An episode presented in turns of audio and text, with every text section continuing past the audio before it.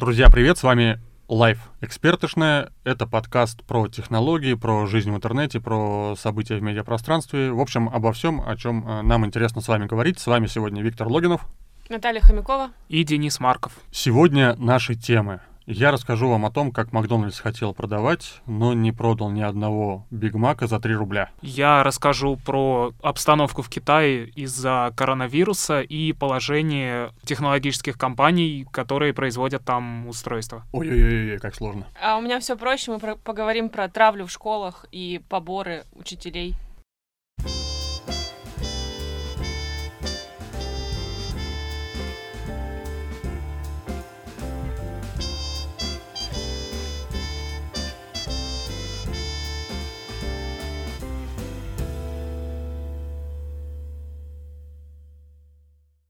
Не, ну Наташа заявила вообще страшную тему, о которой можно долго и бесконечно говорить. О ней мы будем говорить отдельно и много очевидно. А пока про Макдональдс 31 января в России, в Москве планировалось э, грандиозное потрясающее событие, как нам это обещали и представляли. Э, Бонза Макдональдса планировался на, в первом ресторане Макдональдс в России, который находится на Пушкинской площади на улице Тверской в городе Москва, если вдруг вы не из Москвы, что, в общем, нормально. Там планировалась продажа всех тех самых э, явств заморских, безумно вкусных, э, за старые цены те цены, которые были в 90-м году. То есть Биг Мак за 3 рубля, чизбургер там за полтора рубля и так далее, так далее, так далее. То есть были супер микроцены, Макдональдс рассчитывал на, этом, на этой теме хайпануть. Но хайпанул он до этой темы э, таким образом, что в итоге, в принципе, вообще все, вся история прикрылась и оправдали это тем самым коронавирусом, про который Денис расскажет позже. То есть Макдональдс сказал, что он испугался того, что мы соберемся большой толпой в очередь за его булками с котлетами и заразим друг друга коронавирусом. То есть э, Макдональдс под подозревает, видимо, что в Москве коронавирус уже существует, и все больные им обязательно придут поесть бургеров за 3 рубля.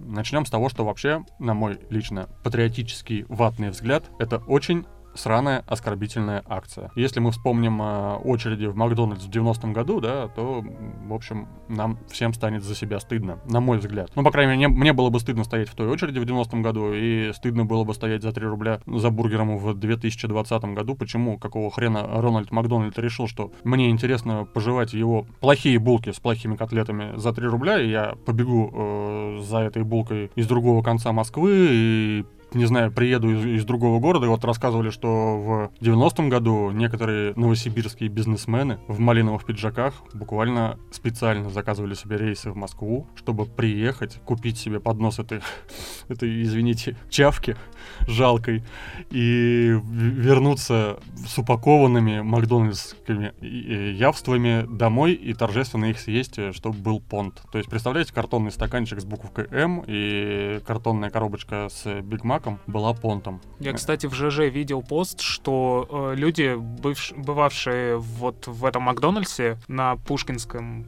на Пушкинской площади как раз сохраняли вот эти стаканчики. Ну да, да, да. Не, ну вообще. И там у нас... еще значки давали. У нас вообще, в общем-то, конечно, в, на излете Советского Союза сформировался омерзительный карго-культ, где любая западная вещь э, представлялась как какая-то сверхартефакт. И все эти коллекционирования пивных банок, я сам этим страдал какое-то время, даже пытался собрать свою коллекцию. Благо в городе Пушкин, что, что царское село, что лицей и так далее. То есть там иностранцев хватало, и иностранцы, как э, все другие свиньи, тоже бросали банки, видимо, привезенные откуда-то там из Германии, откуда-то еще, и мы эти банки пацанами подбирали и выставляли красивые коллекции у себя э, над э, школьными столами. Тьфу, как стыдно. К счастью, мы вроде бы прожили этот этап э, алчного потребления, и теперь движемся дальше. Надеюсь, что акция не состоялась бы, и я очень-очень сильно надеюсь, что, скорее всего, Макдональдс ее отменил не из-за какого-то коронавируса, это было просто оправдание сиюминутное и конъюнктурное, а потому что он понял, что эта акция акция в новой России, в нашей новой стране, да, она уже не так будет актуальна, как в той стране в 90-м году, где мы все были готовы за эту еду рваться, драться, стоять в очереди по три часа. А Кстати, кажется... Макдональдс э, улетел, но обещал вернуться. Они же там в пресс-релизе написали, что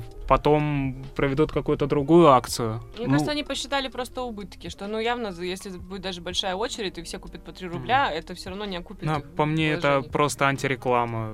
Да, вот, ну, б- у них же слоган «будет как 30 лет назад». Ну, с чем у нас ассоциируется то время? Ни с чем хорошим. Ну да, да, да, опять же, будет как 30 лет назад, большое спасибо не надо. И мы, мы не- некоторые помним, как было 30 лет назад, и это не самые Я не лучшие помню. времена. Ну, я.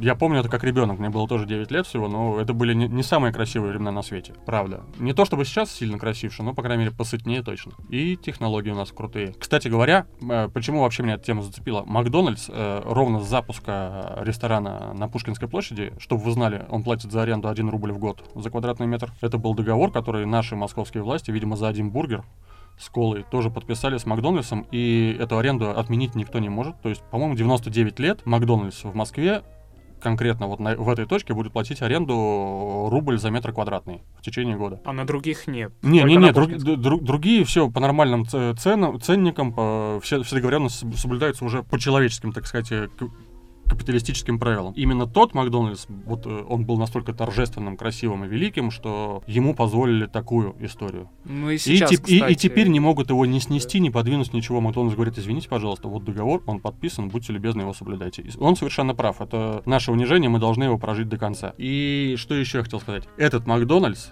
начиная с, с момента своего существования и по сей день, является самым прибыльным рестораном во всей франшизе Макдональдса в мире. Чтобы вы понимали. То есть в, некоторые, в некоторые моменты, кстати говоря, единственный, кто конкурировал с ним, э, был Макдональдс на Крещатике у наших братьев Хохлов. То есть там этот карго-культ, в общем-то, э, также э, широк и болезненен для общества переживался, что люди пытались заесть свою горечь утраты, уж не знаю чего, все было утрачено до них. горе- В общем, зажевывали это все бургерами и запивали колой. Ну, Кстати, это еще самый большой ресторан в Европе. Макдак. Да, Раньше, да, да. когда открывался, он был самым большим в мире. Сейчас самый большой в Орландо, в штат Флорида, США. О, то есть А, ты еще изучил историю вопроса настолько глубоко. Денис в Ну, том да. году писал текст про это, поэтому он э, так активно... Некоторые не помнят то, что писали вчера, поэтому Денис молодец, что помнит это.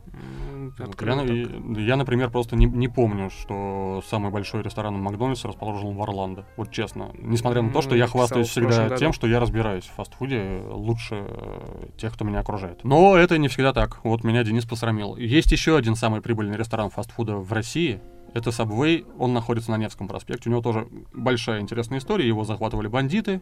После того, как Subway открылся, два года позарабатывал. Бандиты, которые сдавали помещение в аренду, сказали, блин, как прикольно ты зарабатываешь. Взяли, вытолкнули их оттуда и открыли кафе «Минутка», где сделали все то же самое меню, просто под названием «Минутка».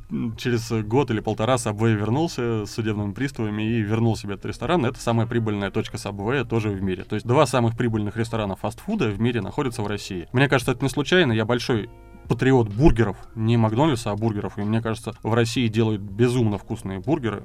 Сколько не пробовал их в других странах, они получаются сильно хуже. Я, кстати, соглашусь, я в Лондоне пробовал бургер. и, да, там гораздо хуже, там мясо пережаренное, обугленное и прочее. В России, да, гораздо лучше. Ну вот, э, когда я был в Вендисе в Нью-Йорке, это была такая гнусность, которую я не переживал никогда. И White Castle, который был легендой, в общем-то, с White Castle, ребят, я вам расскажу отдельную историю потом про историю фастфуда, у меня она действительно в голове живет. Вот этот White Castle, это был первая сетевая бургерная в мире. Не Макдональдс, не, не KFC, не Burger King, не кто-то еще, а сеть White Castle. Вы могли знать эту сеть только по фильму комедия какая-то, два пацана отправляются в отрыв. А суть в том, что они искали White Castle, потому что накурились и хотели есть. Я не накурился, но дошел пешком до Гарлема и понял, что White Castle в фильмах выглядит гораздо лучше, чем в реальности. Все гнусно, плохо, а в России, вот что правда, вырастают бургерные, которые на голову, на две, на три головы выше, чем э, все фастфуды, пришедшие к нам с Запада. Мы не научились разбираться с курицей, у KFC это откровенно лучше получается. Вот, но, по крайней мере, с мясом, с говядиной, со свининой, мое уважение. Я рекомендую вам всегда вместо сетевых Макдональдсов выбирать э, локальные бургерные, вы получите гораздо больше удовольствия, причем не переплатите. То есть э, дешевизна Макдональдса, это отдельная тема, про которую я расскажу, да, вот эти 3 рубля, которые они заявляли за свои бургеры. Э, дешевизна Макдо- Макдональдса это миф. На самом деле, когда вы заходите в Макдональдс, чаще всего вы оставляете 500-600 рублей за полный обед, тогда как э, в бургерный условный BB Burgers или какой-нибудь подобный, вы оставите те же самые 500 рублей, но получите в разы более высокого качества питания. Имейте это в виду. Не ведитесь на акции Макдональдса. Это уже изжившая себя сеть, она умирает. Э, Вот, ну, это, знаете, как бы можно предрекать э, смерть очень долго, да, даже смерть Солнца можно предречь, потому что это случится через 2 миллиарда лет. Но Макдональдс умрет гораздо раньше, это случится с- на наших с вами глазах. То есть я уверен, что в России свои собственные фастфуд-сети будут развиваться и будут гораздо сильнее. И тому есть э, множество предпосылок. А акция Макдональдса 3 рубля за Биг Мак, она была первую очередь оскорбительной, и Макдональдс я искренне надеюсь, что они действительно это поняли и отказались именно поэтому от акции. Видимо, ни у кого из вас никакого мнения нету по У этому меня поводу. есть прекрасное мнение, потому что я за прошлый год б- побыла в двух странах, где нет Макдональдсов. Это Куба, э, ну, по, по объективным причинам, потому что они не- ненавидят все, что связано с Америкой, кроме Доджи и все. Но вторая страна при этом это Крит, где, мне кажется, что вот если бы есть критские ватники, то Витя бы с ними подружился, потому что они настолько любят все национальное и родное, что им вообще, у, них- и у них открывался Макдональдс, у них он открывался и в столице, и в туристических городах, где, казалось бы, людям привычно кушать эту еду. Э, И такие люди всегда находятся во всех странах. Но на Крите оно вообще никак не окупилось, потому что я не скажу, что греческая еда потрясающая, но тем не менее... Но как- гирос всегда вкуснее Гирос бургера. и э, шаверма, которые они вот там делают, они намного вкуснее, чем все остальное, поэтому все сети пошли Да, нахрен. шаверма вкуснее, да. Еще одно экспертное мнение. Да, в общем, короче, они все пошли просто лесом. Там мяса больше. Короче, мне кажется, что эти две страны, они явно показали, что без Макдональдса жить можно, и вкусно, и действительно не- не- недорого. Я приведу еще один пример в жилу к твоему. Можно жить без э, транснациональных сетей питания. Например, в Риме Starbucks открылся в прошлом году. Весь Рим эту тему обсуждал, говорил, да нахер он нам нужен. У нас же и так много прекрасного кофе. Мы обойдемся без Старбакса. Единственное, зачем нужен Старбакс, это если вы не знаете, где схватить картонный стаканчик с кофе и пойти дальше. В другой стране. В, внутри, э, там, условно, нашей страны или где-то еще, он, в принципе, не нужен. Мне вот Starbucks был нужен, там, за границей, опять же, пару раз, потому что я не знал, где можно еще тейк-эвэй взять кофе. Э, Во всех прочих случаях, ну, конечно, местный кофе, тем более, извините, в странах Южной Европы, мое уважение. Зачем пить эту бурду? Американский кофе вообще плохо, он чаще всего фильтрованный и так далее, и так далее, и так далее. Это, в общем, очень плохой кофе. Американцы не умеют готовить кофе, это вообще не секрет. И Starbucks воцарился в США не потому, что он хорош, а потому, что он лучше, чем все остальное их дерьмо. То есть у них просто настолько отвратительный кофе везде, что Starbucks э, на голову выше. Для нас Starbucks, вы можете сравнить его, вот купить стаканчик кофе в Double B условном, или даже в самой последней шоколаднице, и стаканчик кофе в Starbucks, я вас уверяю, стаканчик кофе в Starbucks будет хуже. Еще и дороже. Но Э, опять же, это все Я наеду прямо на Макдональдс, мне совершенно не нравится их еда. Единственное, что там действительно хорошее, это картофель фри. На фоне Burger King'а, который еще хуже. И KFC, картофель фри там лучше, а все остальное... Единственное, что там можно есть, это, как по мне, Цезарь ролл. А так э, Биг Мак и Ну, креветосы, прочее. креветосы, давайте не будем э, оскорблять Макдональдс целиком, креветосы норм. Но Ну, дорого, это пипец. тоже.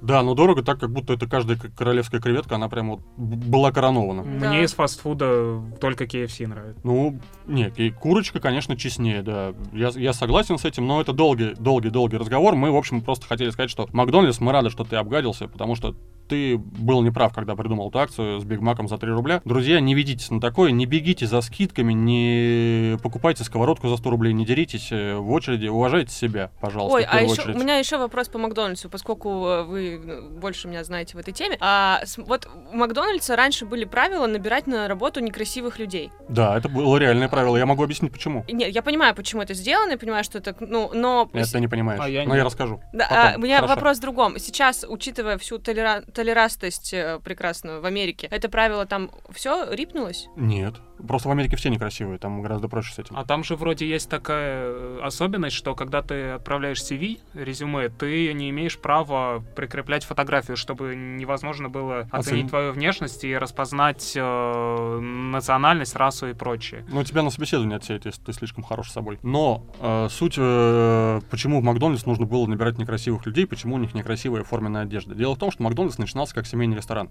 в США. Ну, и- да. И ходили туда всей семьей. И в чем была проблема? Проблема была в том, что официантки с шикарными задами и передами э, ломали шеи мужьям. То есть э, э, это было требование жен.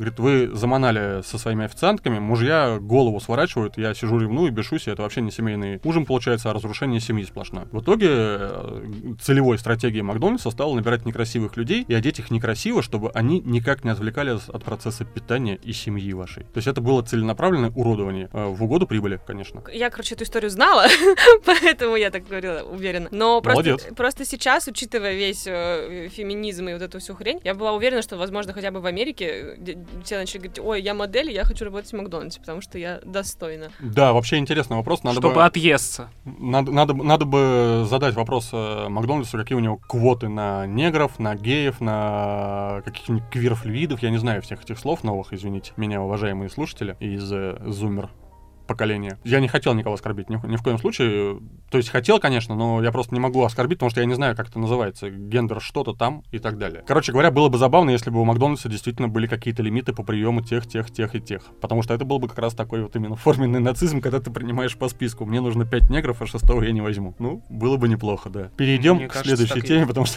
я устал угорать над Макдональдсом. А, Денис, э, следующая тема... Чем мы потеряем все айфоны из-за коронавируса наконец-то?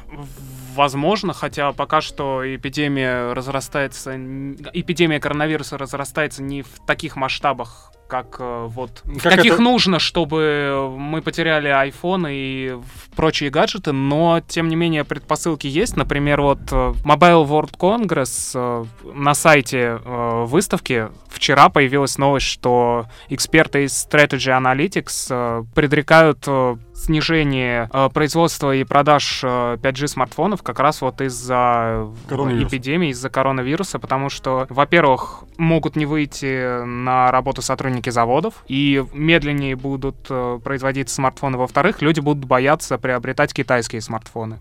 Ну, хотя, а, конечно, это предрассудок. Э, дорогие друзья, любой китайский менее. Э, смартфон, любая китайская безделушка, все, что вы привыкли заказывать в Алиэкспресс, вирусом обеспечено быть не может. Вирус умирает, э, так сказать, на воле в течение 48 часов.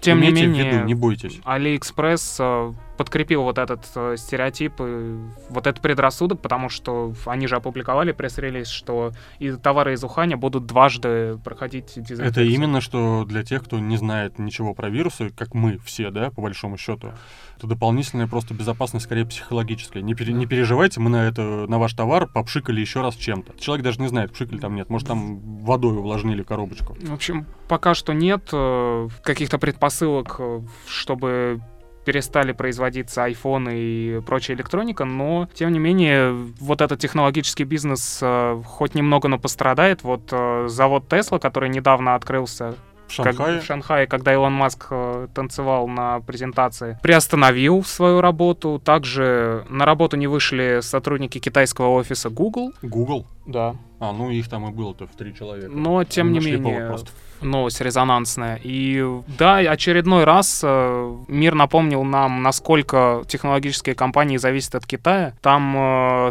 люди готовы работать за копейки, и их много, и это очень удобно там... Это очень удобно, пока в Китае нету вируса. Да, пандемии. располагать там свои э, заводы. И, в общем, вот так. Я понимаю, что хочет сказать Денис. Я скажу это... Денис, извини, что я тебя перебиваю, но тебе будет потом проще. Суть, короче, в том, что мир, зависимый от одной производственной логистической цепочки, оказался очень э, этой цепочки, от этой цепочки зависим. И в итоге никто не может предсказать, э, что случится завтра с э, нашими гаджетами. Они подорожают, они исчезнут с рынка, с ними случится что-то еще. Мы стали зависимы от одной точки силы, от, от Китая. И как это отразится на нашем будущем? Скорее всего, никак. Если бы у нас был бизнес, так сказать, экономический подкаст, я бы сказал сейчас, покупайте акции технологических компаний, потому что пандемия рано или поздно кончится, а и акции снова начнут расти. Но поскольку я не имею права давать таких прогнозов, э, потому что мало ли, вдруг вы проиграете, сделать что-то не так, потом будете меня обвинять. Я их давать не буду. Не Ведь... покупайте ничего, тем более у вас денег нет,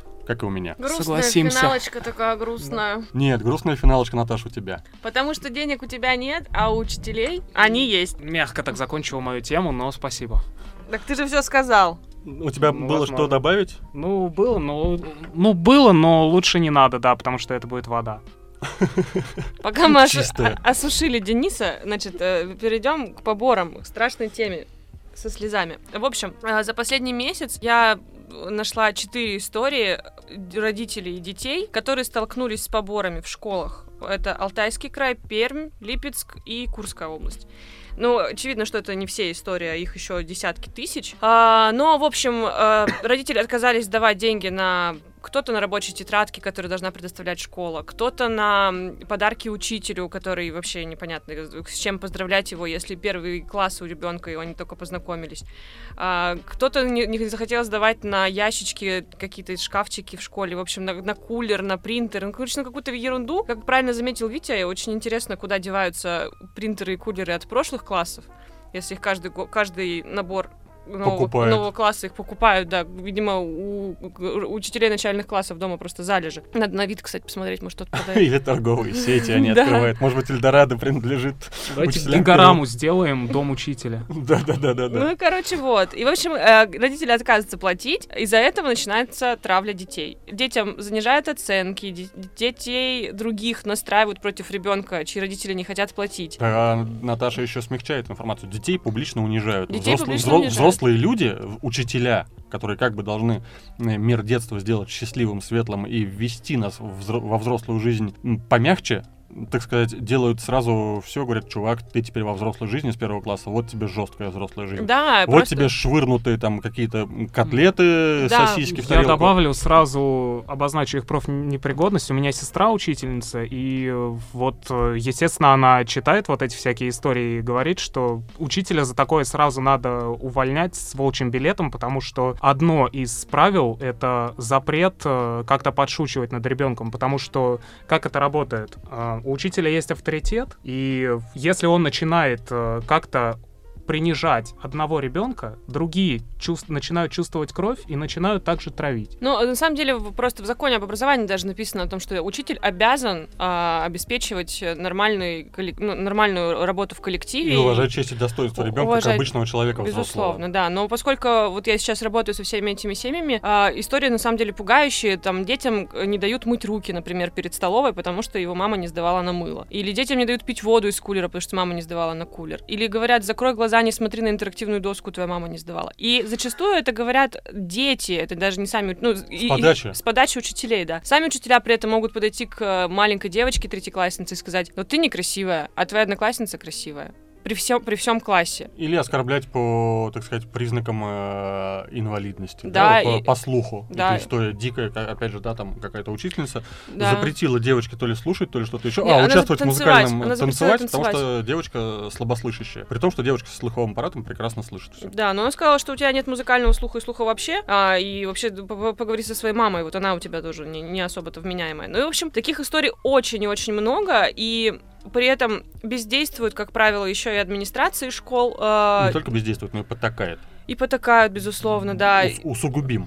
Да, сейчас, например, мы вот общаемся с семьей из Алтайского края, из поселка, где мальчика настолько затравили, что его отправили а, в психушку, ему поставили диагноз шизофрения, хотя ребенок абсолютно нормальный, ну, по крайней мере, по внешним признакам, никакой там шизофрении нету. А, просто его травили из-за того, что мама не сдавала деньги на билет, о, на всякие там, на всякие билеты. Ну, школьные сборы. Да, на все Школьные по... поборы, точнее. На все подряд она не сдавала деньги, а, его чморили, говорили, что он бомж, что у него нет телефона нормального, и, в общем... Да никакого, по-моему, там нет. у него есть какой-то смартфон, но он, типа, самый простой. Там, а, ну, в общем, э, для чего была введена школьная форма в, во многих вообще, собственно говоря, британских закрытых школах. Потом ее вводили и в царской России была школьная форма у всех, и в сталинской России. Ну, в, в СССР в советское время, да, и так далее, вплоть до конца э, совка, школьная форма выполняла одну крайне важную функцию. Она Уравнил. уравнивала социальный статус каждого учащегося. Э, как только Советский Союз кончился, социальный статус сразу же стал виден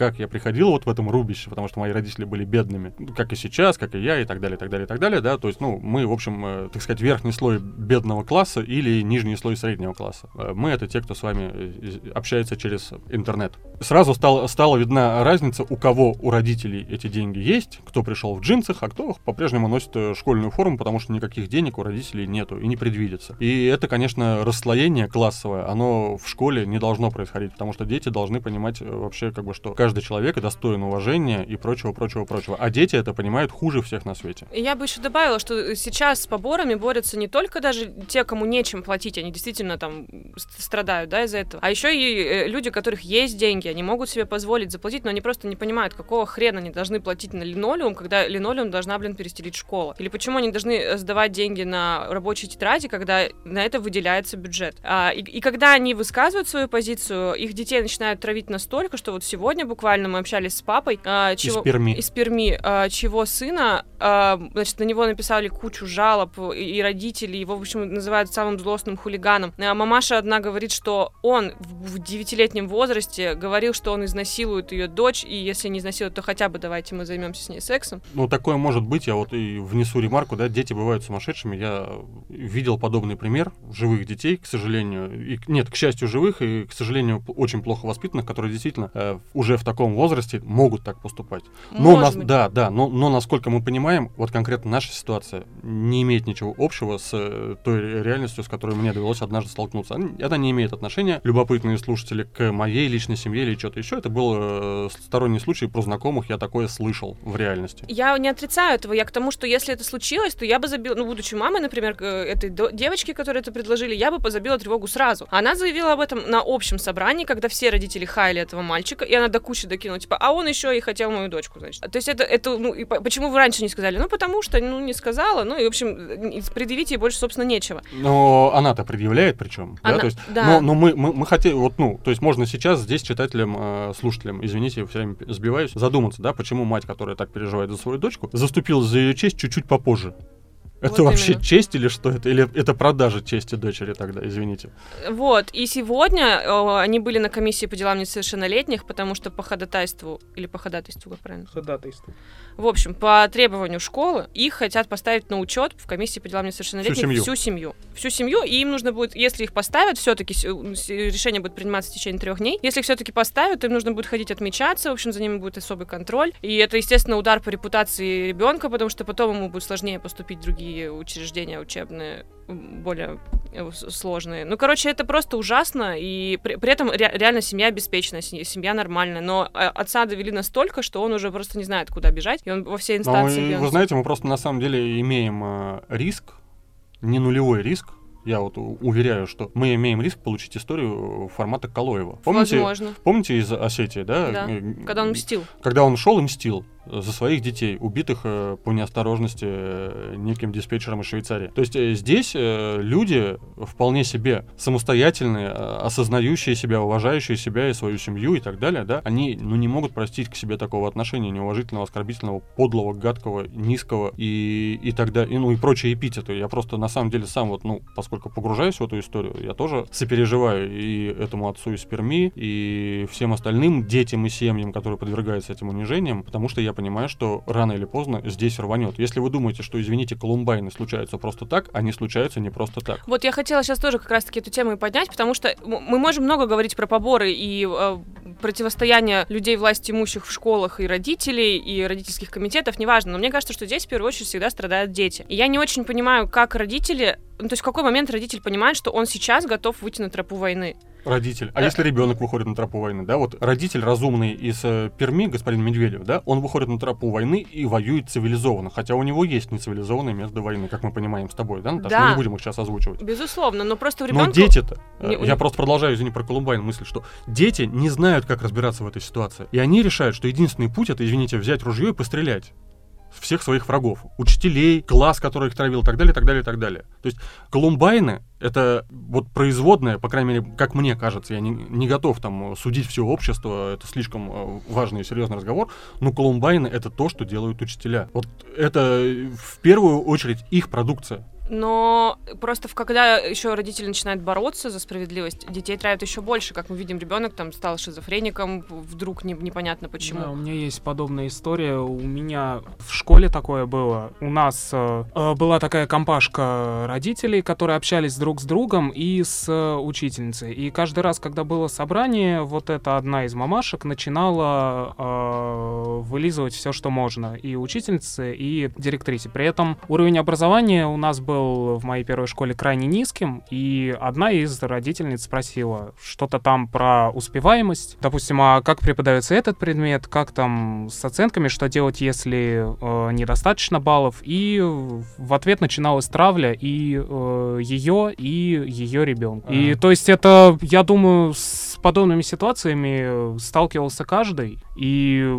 ну, логичный вопрос к Министерству образования, почему с этим ничего не делается. Мы не можем его задавать э, со страниц э, подкаста, потому что это вопрос, который уйдет в пустоту, но мы этот вопрос будем обязательно задавать в будущем, потому что как бы не, не секрет. Наташ, мы тебя перебили, во-первых. Нет, извини. нет, нет, вы говорите. Да, не, не секрет, что Life Expertошна это часть э, нашего большого и дружного коллектива life.ru. Так вот, мы с помощью life.ru, и я вам, как один из редакторов Life, это тоже обещаю, как и Наташа, это как журна- журналист обещает, и Денис здесь тоже си- сидит и кивает, э, грубо говоря, кивает, потому что и поддакивает, и рассказывает эти истории. Мы не отпустим ситуацию, мы будем бороться за наше счастливое детство, за счастливое детство наших детей. Наташа борется за будущее своих детей, Денис тоже борется за будущее своих детей. У меня уже э, двое детей есть, и один из них учится в школе, вторая учится, э, ходит в детский сад, да, разумеется. Ничего подобного никто из нас не хочет своим детям. Если мы не хотим этого своим детям, значит мы не хотим этого чужим детям. Мы как бы здесь э, речь не о принципах, речь о нормальном человеческом отношении к проблемам. Эти проблемы, вот госпожа Горбунова, Да, Горбунова это директор Да. школы Пермская, она же депутат. Э, Единой России э, это будет нашей первой, так сказать, э, красивое соломенное чучело, которое мы как на масленицу сожжем. И э, я не могу давать торжественных обещаний, но мы приложим все усилия, чтобы госпожа Горбунова покинула все школы России и нашла себе работу где-нибудь в Дворницкой. Хороший, теплый, отапливаемый. Наташа, Да, я просто хотела добавить, что вот эта вся история с поборами, она еще ужасна в том, что родители боятся говорить в СМИ. То есть э, есть несколько общественных организаций, с которыми я сейчас общаюсь, к которым поступают жалобы, но они все просят, чтобы это было анонимно, потому что они боятся за своих детей еще больше. И, и непонятно, как здесь им правильно поступить. То есть они готовы бороться, но при этом и не готовы бороться. И кто, кто здесь может их защитить? В такой никто. ситуации никто, да. Никто. Получается, что вот все контролирующие органы, они либо потакают, либо прикрывают э, беззаконие, протворящееся в школах. Та же самая Горбунова, про которую мы будем говорить неоднократно. И, возможно, здесь в подкастах это будет отдельная тема, я уверен, отдельный э, цикл передач про поборы в школах и про травлю в школах мы будем выпускать уже вот буквально со следующей недели. Считайте, что он э, уже утвержден на выпуск. Так вот, и госпожа Горбунова э, в первую очередь ничего не боится, потому что она не только управляет родительским комитетом и э, всеми мнениями класса, с которым воюет э, господин Медведев, а у нее есть завязки и в Горрано, и в Министерстве образования, и где-то еще, и муж у нее директор спортшколы. В общем, все они э, повязаны, все это шайки-лейки. И таких шаек-лейк по всей э, нашей многострадальной родине набралось слишком много, чтобы их просто не замечать. Поэтому мы их заметили, и мы будем с ними воевать не до победного конца. Вряд ли зло можно победить окончательно, да? Но, по крайней мере, это зло будет вытащено наружу за уши за свои лохматые и показано всем. В воплоти, уважаемая госпожа Горбунова, к вам это относится в первую очередь. Вы будете первым, так сказать, нашим тотемным знаком этого зла. Вам не повезло, извините. Но не нужно здесь искать уши Навального, здесь э, совсем другие уши. Уши злого коммуниста Логинова, э, злого миллениала Маркова И зло- цыг- и цыганки да, Хомяковой. и цыганского взгляда Хомяковой который не упустит ни одной вашей ошибки и вытащит ее на свет Божий. На этой печальной ноте мы, наверное, что-то хотим резюмировать. Я хочу резюмировать, что Макдональдс, э, хватит думать, что ты разговариваешь с какими-то э, голодными толпами совков. Все немного изменилось. Здесь сытые, довольные собой люди, которые могут позволить себе бургер э, за больше, чем 3 рубля. Обойдемся без твоих подачек, дорогой Рональд Макдональд. Ой, какой у нас ватный выпуск получается. Я бы хотела сказать, что если есть какие-то истории, связанные с поборами и травлей в школах, то мы будем очень рады помочь, разобраться в них и все такое. Вы можете их прислать анонимно, если вы боитесь. Ничего Да. страшного, вашей анонимности нету, мы ее не раскроем до тех пор, пока вы сами не дадите на это согласие. Да, и просто поговорите с детьми. Может быть, чего-то вы не знаете. Да, и в итоге э, история про потерю нами смартфонов с коронавирусом как-то Ну, сошла на нет, потому что это, в общем, э, в масштабах э, школьных бед выглядит как-то даже мелочишкой. Ну, знаете, со смартфонами все будет в порядке. В конце концов, у нас есть российский бренд Иной. Это отличные смартфоны по доступным ценам. Ни в коем Они случае... собираются в Китае брать. А, А нет, у нас нету больше отечественных смартфонов иной. Забудьте, нет у нас смартфонов, но в конце концов проводная связь никуда не делась. Пора вспомнить, как пользоваться дисковыми телефонами. Да. Ну или не надо просто менять телефоны каждый год и переживать из-за того, что они у вас устарели. Ну это тоже глупость. В конце концов, хватит гнаться за этим потреблением бесконечным. У вас что, телефон перестал работать? Работает старый, не надо новый заказывать. Все в порядке. Обнимаем вас. С вами был Виктор Логинов. Денис Марков. И Наталья Хомякова. Это была Life Экспертошная.